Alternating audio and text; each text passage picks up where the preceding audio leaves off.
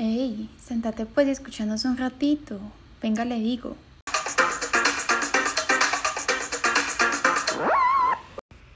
Hey, bienvenido a un episodio más de Venga, le digo. ¿Sabía usted que actualmente siguen presentándose brechas en la educación entre hombres y mujeres? Pero estas ya no son de acceso, sino de desempeño, pues aunque actualmente haya más mujeres que hombres estudiando, estas puntúan menos en áreas de ciencia y matemáticas que los hombres. ¿Cómo les parece? De esto se tratará el podcast de esta semana, y para esto tenemos a unos invitados muy especiales que nos contarán más sobre este tema. María, Laura, Migue, vengan les digo. Vengan, les digo, este es un tema importantísimo que se relaciona con los estereotipos que se aplican en la educación, tanto en el ámbito familiar como en el escolar. ¿Esto qué significa? Bueno, pues Bonder en 1993 menciona que los estereotipos son estas ideas que tiene la sociedad sobre el comportamiento característico de cada género. Y estas ideas se han repetido tanto que incluso han servido para asignarle carreras a cada género afectando así las decisiones de los jóvenes sobre sus vidas profesionales. Un ejemplo claro de esto lo podemos obtener de las pruebas PISA, que nos dicen que las mujeres colombianas obtuvieron 20 puntos menos que los hombres en matemáticas. Esto debido a que se tiene el estereotipo de que las mujeres no son lo suficientemente inteligentes con lo relacionado con los números. Y esto no es porque las mujeres no sean capaces de desempeñarse en estas áreas, sino más bien porque se les ha hecho creer que no deben pertenecer a estas.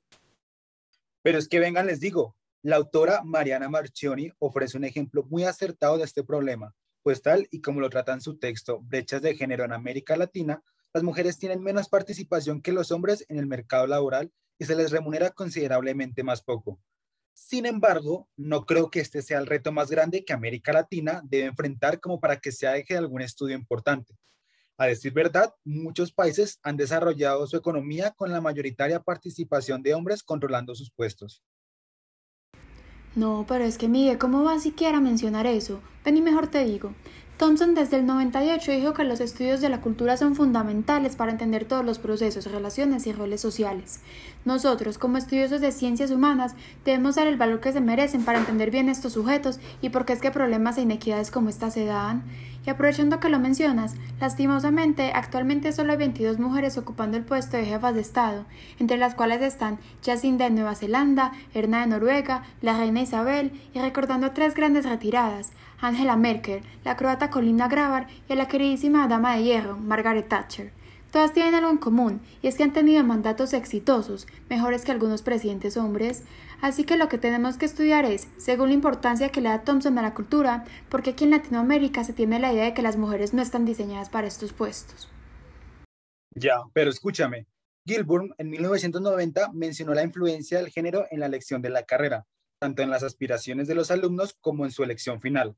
Señala que el maestro juega un papel determinante en el proceso de elección al reforzar activamente los motivos dados con respecto a sí mismos, motivaciones relacionadas con el medio, eh, mi padre no quiere, y las motivaciones respecto al oficio mismo de es un trabajo limpio.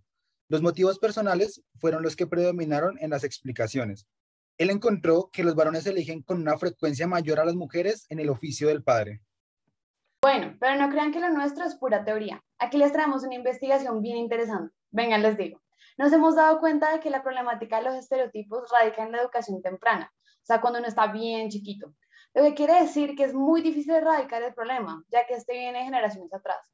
Por esto creemos que es fundamental reformar la educación en casa, para acabar con esos patrones de conducta, ya que según Sedano, en 2020, se ha podido identificar que la masculinidad hegemónica ha sido la principal causa de la desigualdad de géneros ya que se requiere más a la figura masculina que a la femenina en la educación. Para eso entrevistamos a cuatro personas que desempeñan diferentes roles en sus familias.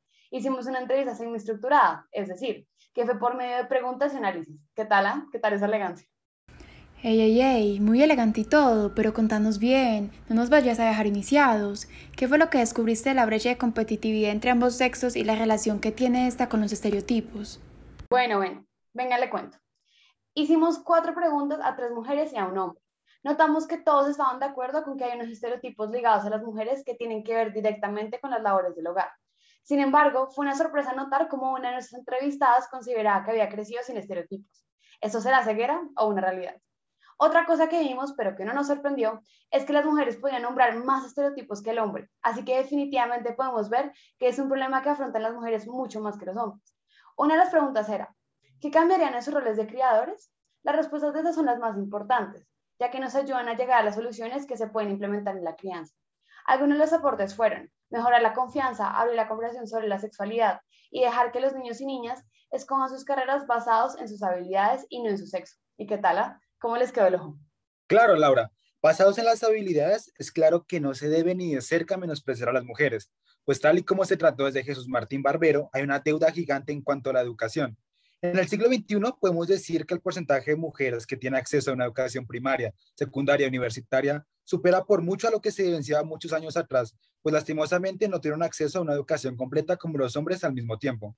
A pesar de esto, se reconoce un sinfín de logros y aportes que han brindado las mujeres en distintos campos del conocimiento.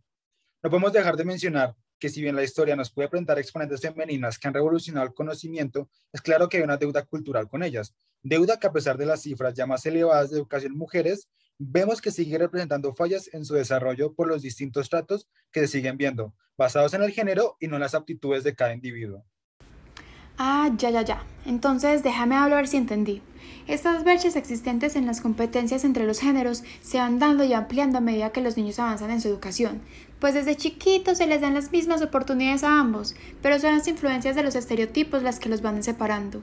Y claro, el tema no le da importancia porque se supone que con tener las mismas oportunidades de acceso y de estudio ya todo está bien.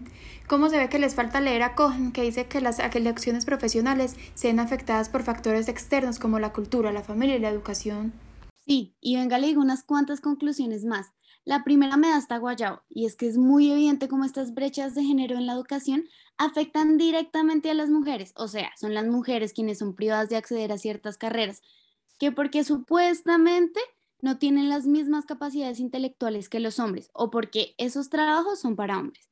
Es que a pesar de la lucha de las mujeres por una igualdad, aún siguen encontrando la forma de minimizarlas. Afortunadamente, no todo es tan malo, porque con las entrevistas pudimos ver que estas brechas son visibles, o sea, que no es una problemática que esté del todo olvidada.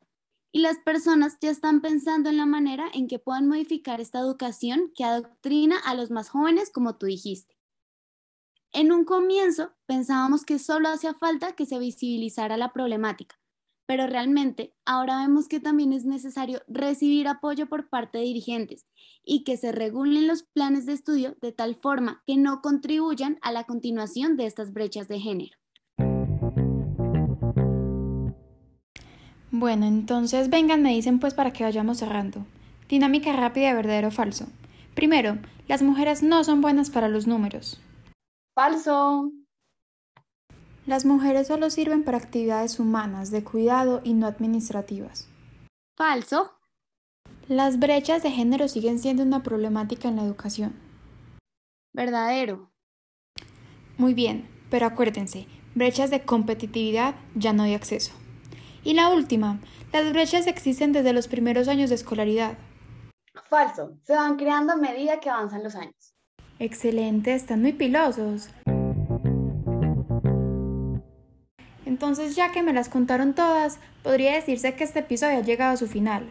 Gracias chicos por participar en él y nos vemos la otra semana en un episodio más de Venga le digo.